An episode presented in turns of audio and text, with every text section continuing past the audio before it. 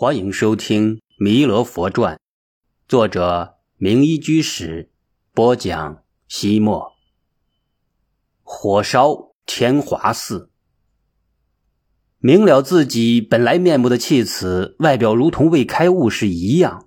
该插秧时，依旧带领庄户们下田插秧；该吃饭时，照样走进斋堂吃饭。普通的如同一粒沙子落在了沙滩上。很难将他与其他僧人区别开来。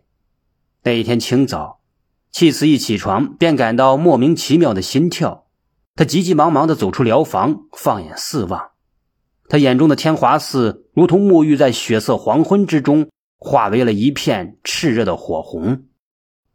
太阳依旧沉睡在地平线之下，东方刚刚露出一丝鱼肚白，艳丽的朝霞尚未点燃，晨曦朦胧的天华寺。为什么如同被火光笼罩一般？莫非是气次眼花了不成？天华寺的确一片安宁，气次却也没有看错，因为他看到的是预感所幻化的景象。这是禅者大悟之后灵敏的直觉现象。气子赶紧来到方丈，云清和尚正在禅床上加趺静坐，气子将手脚放得轻轻。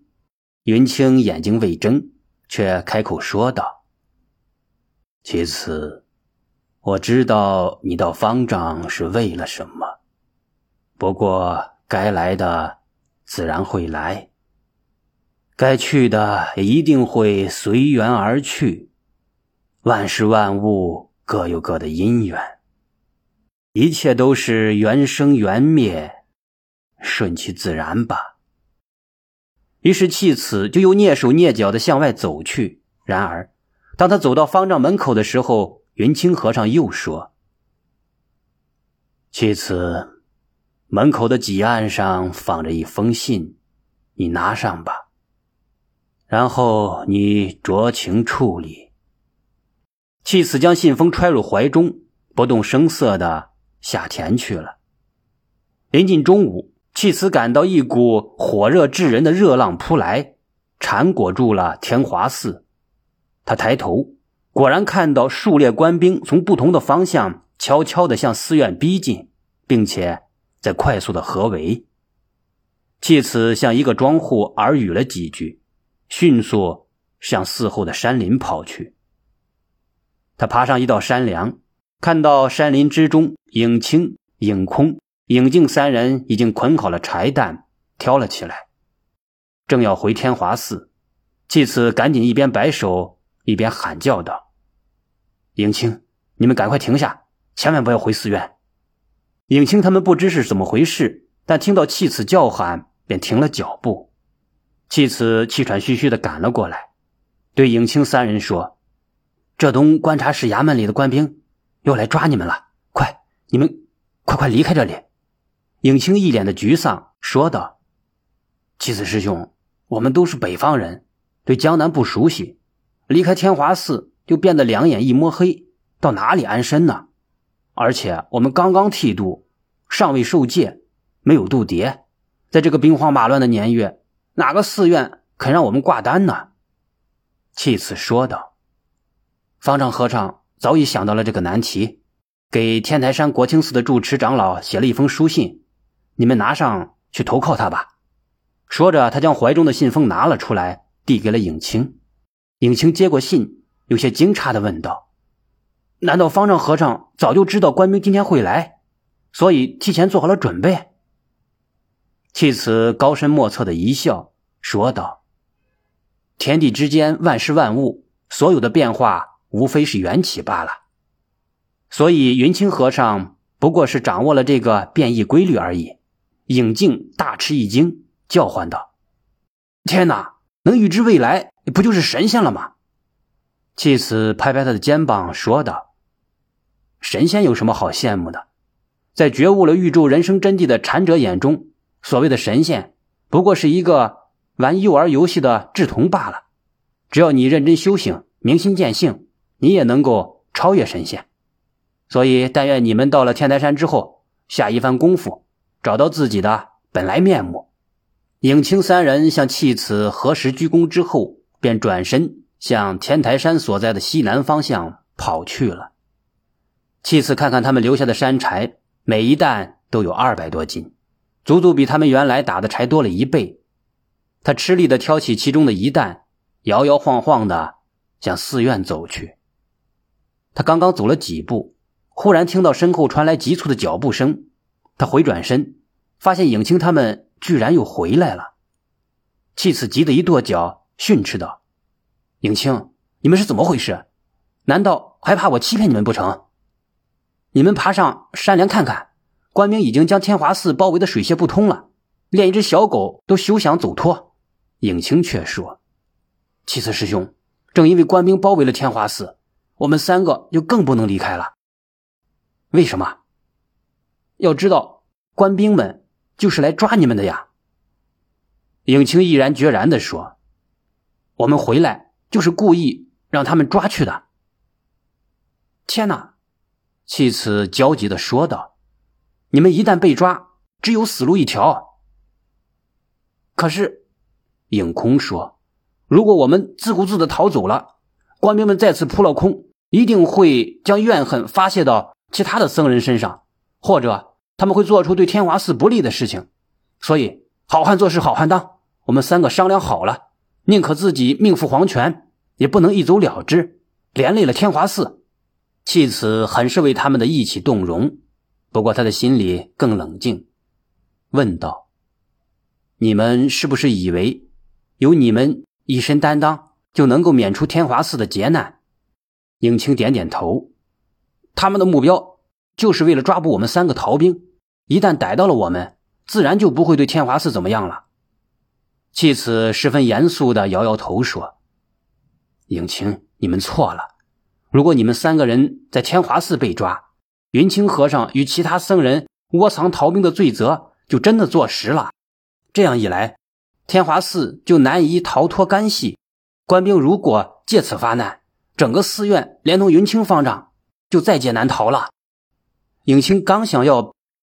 影清刚想再表示些什么，弃此摆手制止住他：“你们不用多想，云清和尚既然早已经料到了今天的事，具体怎么样安排，自有他的道理。所以你们就按照方丈和尚的意思，到五台山去吧。”影清他们不仅热泪盈眶，冲着天华寺的方向跪了下来。当弃此挑着一担柴回到天华寺的时候，官兵们已经将全寺的僧人都集中到了天王殿与大雄宝殿之间的空地上，正在用寒光凛凛的刀剑逼迫着他们交出三位逃兵。气死一进山门，就立刻被兵卒们抓住了。云清和尚看了他一眼，悄声说道：“你既然身在寺外了，何必专门回来？”气此说道。大家都在这里担惊受怕，我不能一个人躲离危险，置身事外。官兵首领走到云清面前，说道：“老和尚，你说，你把那三个逃兵藏在哪里了？”云清和尚端坐在地上，不但不理他，甚至连眼皮也没抬一抬。这分明是蔑视。首领勃然大怒，唰的抽出锋利的宝剑。架在云清和尚的脖子上，暴喝一声：“老和尚，你没听说过杀人不眨眼的将军吗？”云清缓缓睁开眼睛，打量了他好一会儿，才慢慢悠悠的说道：“你哪里知道，还有不怕死的和尚呢？”云清方丈这气定神闲的胆识，那视死如归的镇静，连杀人无数的官兵首领也从未见识过。他的气焰不仅消退了许多，他收回利剑，尽量用平和的口吻说道：“老和尚，你不用欺瞒我，我们早已经打听清楚了。那三个山西逃兵分别叫影清、影空、影静，就躲藏在你们天华寺里。”云清和尚淡淡一笑的问道：“你既然知道，又何必问我呢？”你去把他们抓出来，不就成了吗？首领说道。可是你们将他们藏起来了，我们找不到。天华寺就这么大的地方，你们里里外外已经搜索了好几遍，我们能将他们藏在哪里？你一来，我就告诉你了。天华寺里没有你说的影空、影清、影静这三个人。那么他们去了何处？云清和尚又闭上了眼睛，不再说话。首领像是很耐心的劝说道：“老和尚，据我所知，那三个假和尚杀生、吃肉、陷害同参、勾引寡妇，简直无恶不作。你为什么还要袒护他们呢？”云清和尚说道：“可是他们三个人已经发怒忏悔，痛改前非。现在他们已经正式的皈依三宝，剃度出家了。”所以，我作为佛陀的信徒，寺院的方丈，不能够抛开他们不管不顾。官兵首领威胁道：“你不把人交出来，我就将你的寺院一把火烧掉。难道为了三个劣迹斑斑的人，你甘愿舍弃这么一座寺院吗？你这样做值得吗？”云清淡淡一笑，不再开口。首领暴跳如雷，真的命令。放火烧寺，官兵们手中的火把被一个个的点燃了。全寺僧人默默的盘腿静坐在地上，一动不动，静静等待着最后的时刻。天华寺的方丈小院首先被点燃了，紧接着仓库也被燃烧了起来，火光冲天，烈焰升腾，映红了山野，映红了天空。在木柴燃烧的噼里啪啦爆炸声中，云清和尚苍哑的嗓音响了起来：“为了平息贪念，何妨世间行禅？自净诸般欲望，火中定生红莲。”那一年，释迦牟尼佛游化到弥勒的故乡波罗那国，居住在石鹿林中。那天，佛陀起誓已毕，在一株亭亭如盖的大树下辅佐而坐，身边站立着大迦叶、舍利佛、目犍连、阿难、罗侯罗等声闻弟子，还有观世音菩萨、大势至菩萨、文殊菩萨以及弥勒等人四周围绕。儿时，弥勒见佛陀静坐下来。脸上放射着安详的光芒，便从座位上站立起来，从大众中走出来，走到佛陀跟前，右膝跪地，双手合十，恭敬顶礼之后说道：“世尊，我有一个疑问，意欲请教，唯愿你能给予解答。”佛陀灿烂一笑，金口说道：“弥勒，你问吧。”我一定详细的解说，令你满意而归。弥勒见佛陀允许，兴奋的手舞足蹈，赶紧问道：“世尊，菩萨成就什么法，能够迅速的证到阿耨多罗三藐三菩提？”阿耨多罗三藐三菩提即无上正等正觉，这是只有佛才能够觉悟到的智慧。含有平等圆满之意，以其所悟真理为至高，故称无上；以其智慧周边宇宙而无所不包，故称正遍知。大乘菩萨行的全部内容，即为了成就这种觉悟，所以弥勒才那样问道。释迦牟尼佛听弥勒如此一问，忍俊不禁，说道：“弥勒。”这个问题你早已经明白了，你是为了利益大众才故意问的吧？弥勒挠挠后脑勺，嘻嘻一笑，算作回答。佛陀接着说：“好吧，也只有过来的人才能够问到点子上，才能够问出如来如是深意。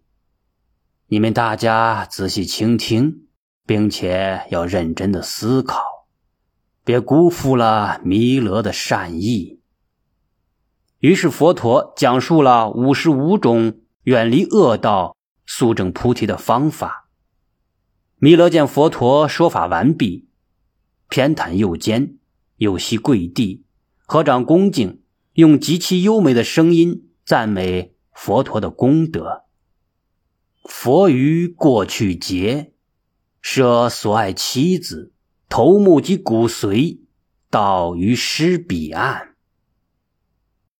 佛常护境界，如牦牛爱尾，最胜无伦披，到于界彼岸。佛以忍辱力，舍离于为争，不求人过恶。到于人彼岸，佛以精进力得无上寂静，究竟常安乐。到于勤彼岸，佛以禅定力能灭诸罪垢，为天人导师。到于定彼岸，佛以智能力善了知诸法，自性无所有。到于会彼岸，佛于菩提树降伏诸魔君，具足最胜智，成就无上道。导师无畏力于波罗那国，转清净法轮，摧破诸外道。无上大智能出过于世间，能放尽光明。